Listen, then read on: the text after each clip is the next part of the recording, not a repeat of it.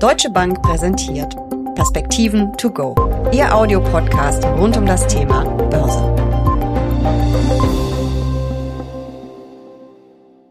Das Auto ist der Deutschen liebstes Kind, hieß es zumindest früher einmal.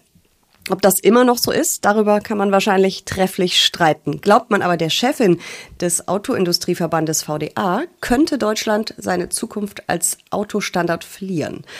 Ist die Lage wirklich so düster? Wie steht es um Deutschlands ehemalige Vorzeigebranche und um die internationalen Autobauer? Darüber und über die Chancen und Risiken für Anleger sprechen wir in dieser Folge der Perspektiven to go. Wir, das sind Uli Stefan von der Deutschen Bank und ich, Jessica Schwarzer. Und damit herzlich willkommen. Uli, teilst du die Meinung von VDA-Chefin Hildegard Müller? Ist der deutsche Standard ohne massive Reform gefährdet? Der deutsche Standort ist natürlich insgesamt in keiner zu guten äh, Situation, weil schlichtweg die Investitionsbedingungen zu schlecht sind. Jessica, darüber haben wir schon mehrfach gesprochen, dass wir an diesen Investitionsbedingungen arbeiten müssen. Wir haben jetzt Gott sei Dank einen positiven Volksentscheid in Bayern gesehen zum Bau einer Batteriefabrik äh, nördlich von BMW. Also es scheint auch noch gute Signale zu geben und ich würde die deutsche Automobilindustrie nicht abschreiben. Sie ist sehr spät auf den Elektrozug aufgefahren, aber sie ist mittlerweile dabei, entsprechende Autos zu entwickeln, ähm, elektrischen Motoren, entsprechende Ausstattung. Und was man eben nicht vergessen darf, in der deutschen Automobilindustrie sehen wir überwiegend äh, Premium-Fahrzeuge, das heißt echte Marken, äh, die, glaube ich, nochmal eine etwas andere Wettbewerbssituation haben als die Massenproduzenten. Hildegard Müller hat ja vor allem Überregulierung und offene rechtliche Fragen bei Zukunftsthemen wie etwa KI angeprangert.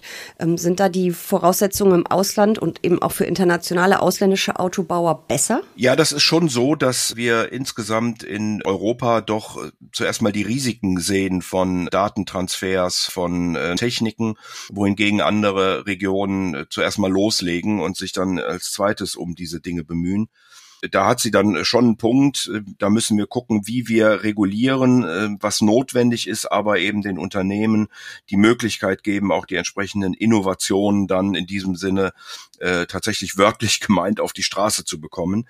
Ähm, die deutsche Automobilindustrie ist eben grundsätzlich dadurch gekennzeichnet, dass sie eine extrem hohe Wertschöpfung hat. Das bedeutet also für die Arbeitnehmer wird hier sehr viel oder in Bezug auf die Anzahl der Arbeitnehmer wird ein großer Teil des Bruttoinlandsprodukts in der Automobilindustrie äh, geschaffen. Wir haben 29 Prozent der Beschäftigten, die in Forschung und Entwicklung arbeiten in der Automobilindustrie. 38 Prozent der Aufwendungen für Forschung und Entwicklung gehen in die Autos. Also es ist schon ein sehr, sehr bedeutender Sektor für die Bundesrepublik und äh, wie gesagt, vor allen Dingen vor dem Hintergrund auch der Wertschöpfung, die dort erzielt wird. Also mein neues Auto ist auch eher ein rollender Computer, habe ich das Gefühl. Und ähm, ich habe gelesen, dass Microsoft prognostiziert, dass ähm, in den kommenden zwei bis drei Jahren eine deutliche Beschleunigung auch der Digitalisierung der Autobranche passieren wird. Bietet sich dann auch selber gleich als Plattformgeber an. Wir sehen ja auch ganz viele neue Player, auch aus der Technologiebranche, die immer wichtiger für den Automarkt werden, richtig? Das ist richtig. Die Automobilhersteller haben mittlerweile auch erkannt, dass sie nicht alles selbst herstellen können und müssen. Und deswegen gehen sie Kooperationen ein auf der anderen Seite muss man aber auch sagen, wir haben im Moment, je nachdem wie man zählt, 1,5 äh, bis 2 Millionen Beschäftigte in der Automobilindustrie, wobei aber mehr IT-Spezialisten äh, gesucht werden als Ingenieure. Und auch daran sieht man, dass sich die Autos natürlich weiterentwickeln äh, zu in Anführungsstrichen fahrenden Computern. Der Motor wird sehr homogen sein, sehr ähnlich sein in den verschiedenen Modellen. Dann kommt es eben auf Ausstattung, auf Luxus an an und äh, da spielt natürlich dann äh, das Thema äh, Computer, Digitalisierung äh, etc. eine große Rolle. Das ist natürlich alles auch noch viel Zukunftsmusik, auch wenn wir über ähm, autonomes Fahren sprechen, ähm, wobei es ist nahe Zukunft. Aber schauen wir doch mal, wie es der Branche aktuell geht. Zuletzt war ja zu lesen, dass die Industrie in Deutschland im Vergleich zum Vorma Vormonat weniger Aufträge verzeichnet und es war vor allem die Autobranche, äh, wo das Auftragspolster immer kleiner wird. Kommt da eine Krise? Naja, Jessica, es ist tatsächlich so, dass wir mal sechs äh, Millionen Autos in Deutschland produziert haben. Mittlerweile sind es noch dreieinhalb äh, Millionen. Äh, dadurch, dass wir die höchsten Stundenlöhne hier zahlen mit äh, ungefähr 60 Euro, werden in Deutschland praktisch nur noch Premium-Fahrzeuge hergestellt. Und die müssen natürlich dann zuerst mal verkauft werden. Wir sehen auch den Strategiewechsel beispielsweise äh, bei Mercedes. Mercedes hat ja sehr deutlich gesagt, dass man sich noch stärker im Premium-Segment engagieren möchte.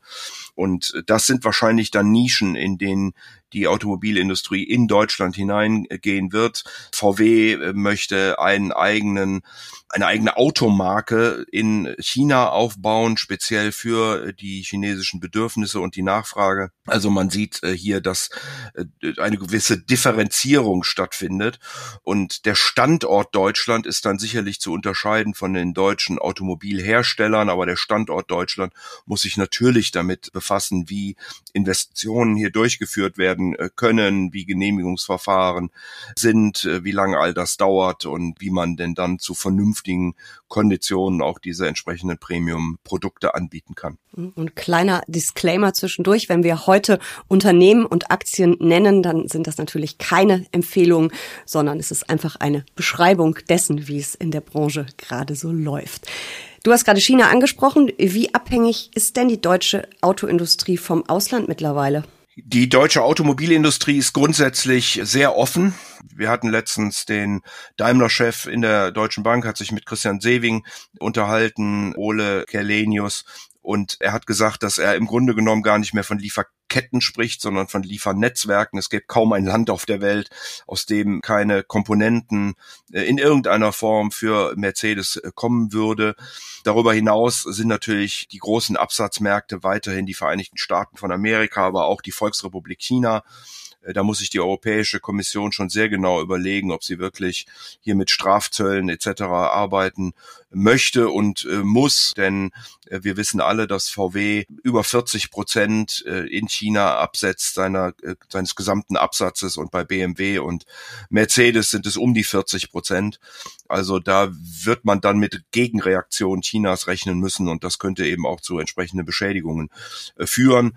Und insofern hat äh, Kelenius, glaube ich, völlig richtig gesagt, man sollte sich dem Wettbewerb stellen, der macht uns alle nur stärker und er hätte äh, kaum, Sorgen um die deutsche Automobilindustrie, weil sie eben qualitativ doch sehr, sehr gut ist und weil sie auch den Schuss Richtung Elektromobilität und Richtung Digitalisierung mittlerweile verstanden hat und entsprechend auch Anstrengungen und hohe Investitionen hier vornimmt, um entsprechend gute Produkte auf die Straße zu bringen. Schauen wir uns doch mal an, wie es für die Autoaktien an der Börse so läuft. Fangen wir vielleicht mit den Deutschen an und oder mit den europäischen auch. Ähm, du könntest uns aber erstmal sagen, warum sind denn so viele Autowerte im DAX? Der ist ja extrem autolastig und warum gibt's gleich zweimal Porsche? Naja, weil die Automobilindustrie eben in Deutschland so eine große Rolle spielt und wir so namhafte große Hersteller im Land haben, die dann an der deutschen Börse gelistet werden.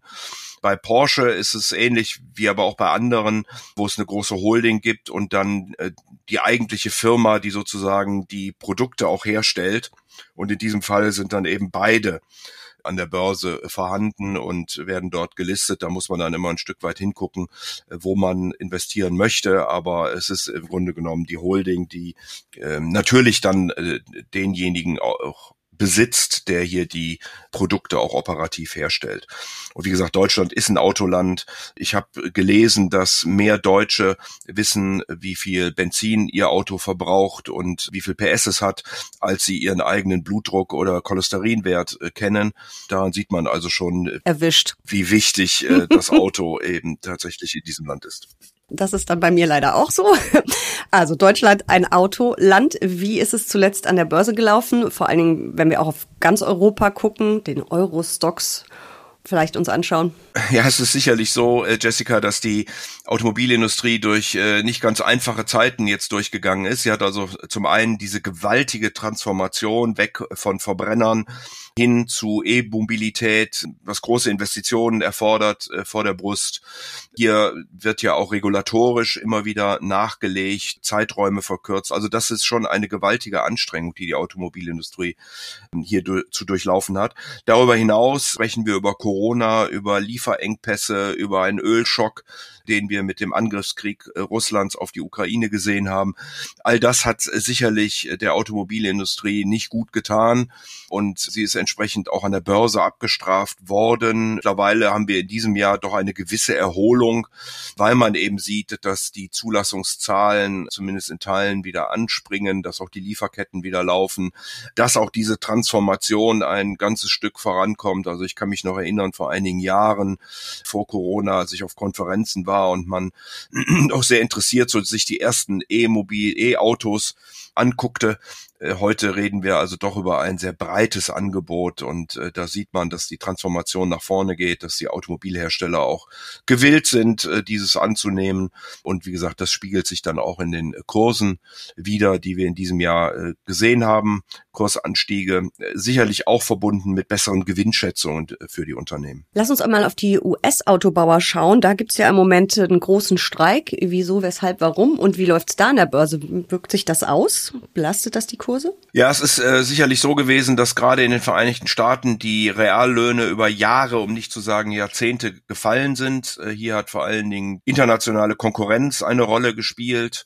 Jetzt wollen die Arbeitnehmer mithilfe der Gewerkschaften doch einen richtig großen Schluck nehmen. Es ist die Rede von mindestens 36 äh, Prozent Lohnanstieg. Es sind von einer Woche oder zwei schon mal 25 Prozent von den Automobilherstellern geboten worden. Das ist abgelehnt worden. Also man, man wird sehen, ob und wohin uns dieser Streik führt, aber es wird sicherlich doch zu erheblichen Lohnsteigerungen in der Automobilindustrie führen. Und dann müssen natürlich die Automobilhersteller damit umgehen. Das heißt, man wird wahrscheinlich noch mehr automatisieren, als man das in der Vergangenheit schon getan hat. Als Anlegerin, wie sollte ich denn investieren? Ist das ein Thema für Einzelaktien oder macht vielleicht ein Branchen-ETF hier Sinn oder ein Themen-ETF? Die gibt's ja auch auf die Mobilität der Zukunft. Ähm, wie würdest du es angehen? Es gibt sicherlich auch aktive Fonds, die das Thema spielen. Was würdest du tun?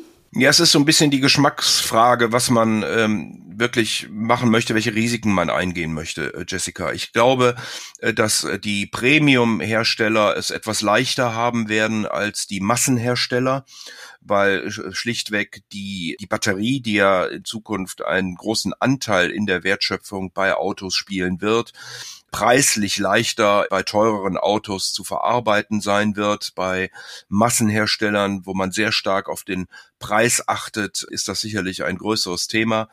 Darüber hinaus muss man gucken, wer ist denn wo, wer steht denn wo in der Elektromobilität bei selbstfahrenden Autos. Wir sehen gerade, dass die Chinesen sukzessive auf den europäischen Markt äh, drängen. Sie tun das aber nicht nur mit Autos, sondern sie tun das auch mit entsprechenden Absatzstrategien. Auch da muss man sicherlich ein Auge drauf haben, ob man in Zukunft immer ein Auto kaufen muss, ob man es leasen kann oder ob man es sogar mieten kann, um es dann gegebenenfalls weiter äh, zu vermieten, wenn man es beispielsweise während der Arbeitszeit gerade nicht braucht. Also da gibt's unterschiedlichste Modelle und damit sollte man sich, glaube ich, einen Moment befassen, bevor man dann entscheidet, ob man in die Richtung ganz breit Automobile und Automobilparts zu gehen, ob man das Ganze sogar passiv machen möchte, wo man einfach insgesamt an der gesamten Industrie hängt oder ob man etwas differenzierter in diesen Markt einsteigen möchte. Ich persönlich würde die Differenzierung äh, vorziehen. Mhm. Auf jeden Fall ein super spannendes Thema. Vielen Dank für diese Einblicke und für diese Perspektiven. To go. Sehr gern.